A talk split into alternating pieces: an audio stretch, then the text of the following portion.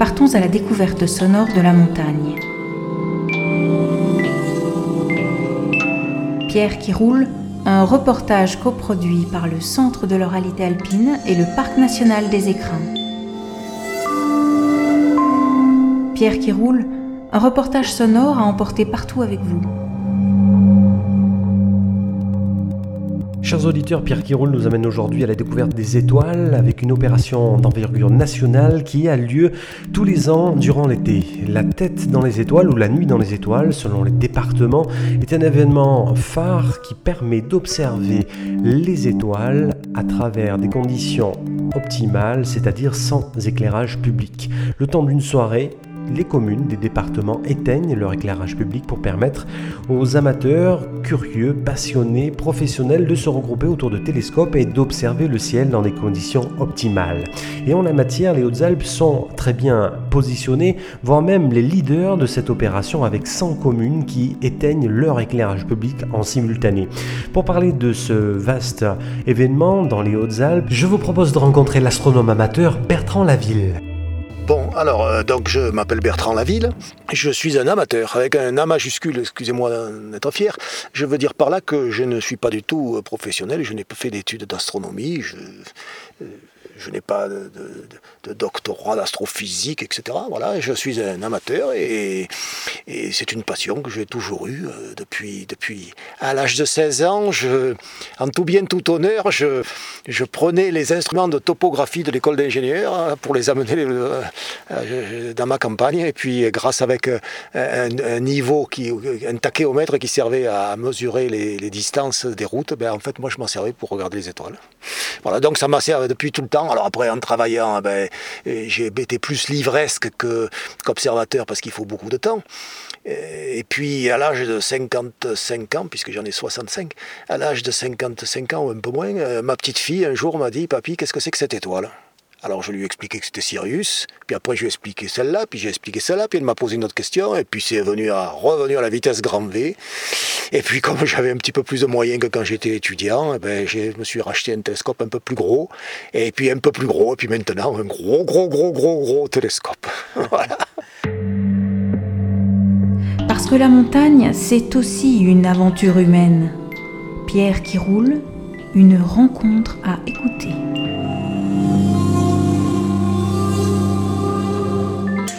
Donc vous suivez ça de, très près Ah, je passe euh, plus de 50 euh, nuits par an à observer. Bertrand Laville. Alors avec un télescope que j'ai sur le plateau de Valençol, mais aussi ce qui se fait encore peu et qui se fera de plus en plus, je vais régulièrement dans l'hémisphère austral c'est-à-dire euh, dans, dans des pays où on voit des étoiles qu'on ne voit pas d'ici. Hein, euh, alors je vais en, Namibie, euh, parce que c'est un pays où il y a euh, des installations spécifiques pour les astronomes amateurs. Et puis au Chili, qui est peut-être aussi le Graal de, l'astronomie, avec des endroits où il pleut une fois tous les dix ans. C'est pour vous dire qu'il n'y a pas beaucoup d'humidité pour empêcher, pour faire un voile entre vous et les étoiles. Qu'est-ce qu'on voit comme, comme étoile qu'on ne voit pas ici, par exemple? Ah, on voit beaucoup de choses. Alors c'est très bien, là vous êtes en train de me parler de qu'est-ce que c'est que le ciel, austral. Eh bien, on commence par voir les nuages de Magellan. Alors qu'est-ce que c'est que les nuages de Magellan? Ce sont les deux satellites de notre galaxie. Nous, nous tournons autour d'une étoile qui s'appelle le Soleil, mais que cette étoile, c'est une des, une des 100 milliards qui composent notre galaxie, qui est une genre de grande assiette énorme de 100 000 années-lumière de diamètre. Et, nous, nous avons une petite étoile euh, lambda où il n'y a rien d'extraordinaire. Notre galaxie a deux petites galaxies satellites. quand je dis petites, ça veut dire qu'elles font quand même quelques centaines d'années-lumière, euh, qu'elles sont à 400 années-lumière à peu près, je crois. Euh, je vous rappelle qu'une année-lumière, c'est 10 000 milliards de kilomètres. Hein. C'est la distance parcourue par un autobus qui irait de la Terre à la Lune en une seconde. Alors il continue pendant une année, il fait 10 000 milliards de kilomètres. Alors si vous en faites 100 000, ben, vous, faites le, vous traversez notre galaxie, notre assiette de galaxie qui a une centaine de milliards d'étoiles. Et puis si vous allez non pas à 100 000 mais à 400 000 années-lumière, vous tombez sur, vous tombez si on peut dire, sur les deux petits satellites. Et malheureusement, ces deux petits satellites, qui sont merveilleux et qui sont dans, la, dans, la, dans le ciel beaucoup plus brillants que tout ce qu'on peut voir dans le ciel boréal, eh bien, ils sont dans le ciel austral et on ne les voit pas d'ici. Mais quand on est en bas, on voit, quelque chose. Je peux vous dire, parce que c'est pas que de moi, un de mes amis un jour a fait pareil. Il était en train d'observer et puis il avait un ciel merveilleux. Il a dit merde, il y a une ville que j'avais pas vue et il voyait une soucoupe de lumière monter de l'horizon. Et il croyait que c'était les halos de Gap ou les halos de, de Marseille. Hein. vous savez, cette soucoupe de lumière provoquée par toutes ces lampes au sodium là, qui nous ruinent le ciel. Bon, alors qu'en Namibie, il n'y a rien. Eh bien, c'était pas du tout ça, puisqu'il n'y avait pas de... C'était un nuage de Magellan qui, avec la rotation de la Terre, sortait de l'horizon. Mais il était aussi lumineux que ce que peut être le halo de Gap. C'est pour vous dire ce que ça représente.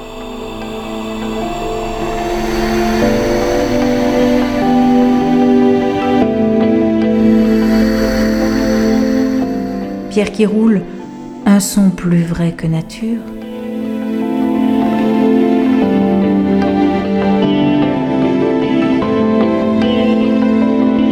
justement, en parlant de halo et de lumière artificielle, ce soir dans les Hautes-Alpes, c'est une opération euh, qui, est, menée par de nombreuses communes, il y a plus de 80-100 communes à peu près, qui éteignent tout leur éclairage public ce soir pour permettre aux astronomes comme vous, amateurs et passionnés, et même des personnes qui sont juste curieuses pour un soir ou plus, d'observer les étoiles sans cette pollution. Qu'est-ce que vous en pensez de cette opération? Je trouve que c'est merveilleux. Nous sommes en ce moment en train de parler, euh, il est 11h du soir, pendant la nuit des étoiles, euh, et le ciel que nous voyons aujourd'hui, je ne l'ai jamais vu.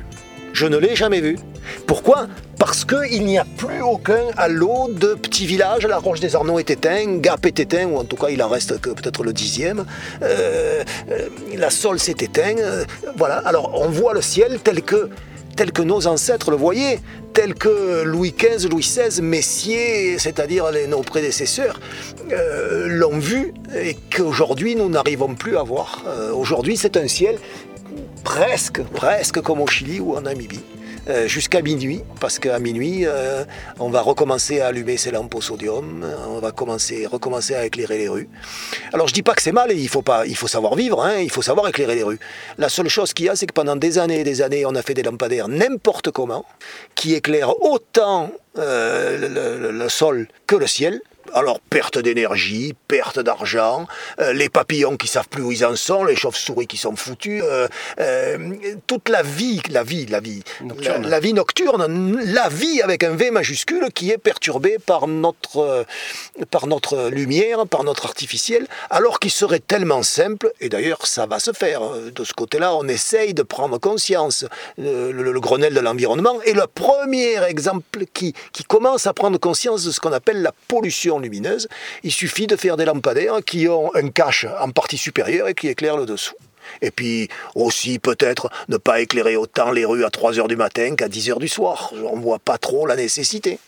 Alors on pourrait mettre qu'une lampe sur deux, ou on pourrait mettre des cellules électriques qui, qui s'éclairent au moment où on passe. Enfin bref, il suffit de prendre conscience, et puis en plus euh, éclairer tout ça, il faut savoir que l'éclairage, c'est quoi hein? Ce sont des centrales électriques. Et les centrales électriques, vous savez qu'aujourd'hui, 70%, c'est du pétrole hein, qui sert à faire marcher les centrales électriques. Donc tout ce que vous éclairez à 3 h du matin, c'est du pétrole que vous, vous aspillez pour rien. Donc de ce côté-là, oui, c'est un événement, une volonté remarquable, d'autant plus qu'à ma connaissance, le département des Hautes-Alpes est le département français qui a l'action la plus forte, euh, puisque sur 120 euh, ou 30 communes, il y en a 80 qui ont éteint leur lumière ce soir. c'est oui, c'est un mouvement qui est vraiment, qui est vraiment suivi.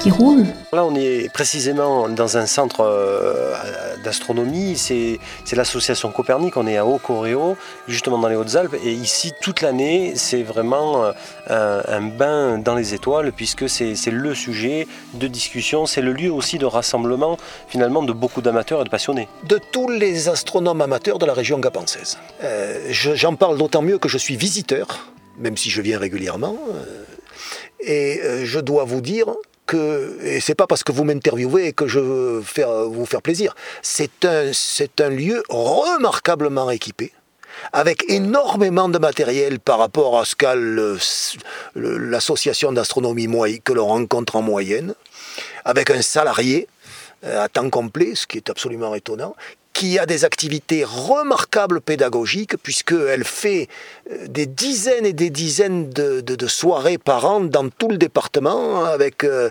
euh, des actions à Dormiouz, des actions à Serres, des actions à Veynes, ou dans des campings, dans des écoles, pour faire connaître l'astronomie comme nous le faisons ce soir. Alors peut-être avec un ciel un peu moins bien, avec peut-être un peu moins de matériel, puisqu'ici tout est, rassemblé à l'occasion de la Nuit des Étoiles. Mais très sincèrement, je vous le dis comme je le pense, euh, association Copernic remarquable. Peut-être parler maintenant de, de, ces gens qui sont là. On, voit qu'il y, a vraiment un engouement. Le, parking est plein, il y a une vaste champ, il y a, il y a, plusieurs euh, dizaines de, voitures, on ne sait pas exactement combien il y en a.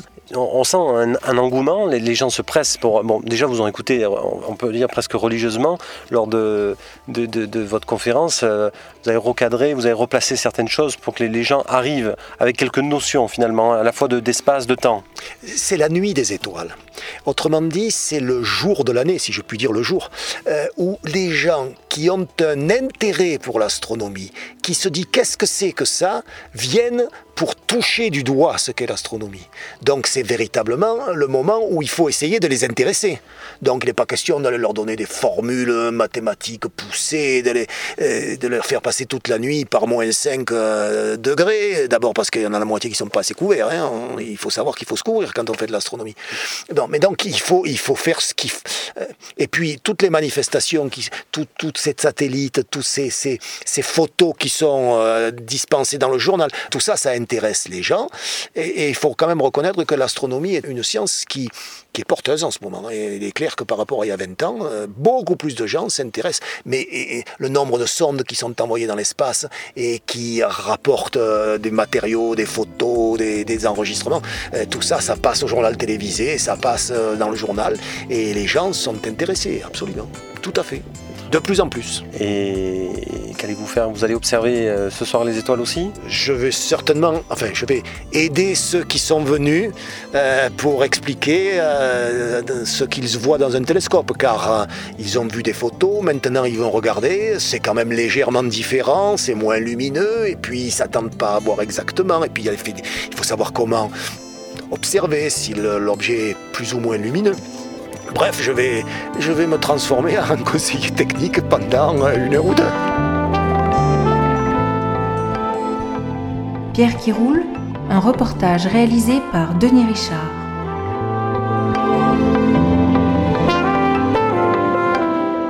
Ainsi se termine cette première partie dédiée à l'opération La tête dans les étoiles qui permet d'observer le ciel dans des conditions optimales avec 100 communes des Hautes-Alpes qui éteignent en simultané leur éclairage public. Nous étions à Haut-Coréo dans les Hautes-Alpes avec l'association Copernic et avec l'astronome Bertrand Laville qui euh, nous a permis d'en savoir davantage à la fois sur cette opération et sur l'observation du ciel.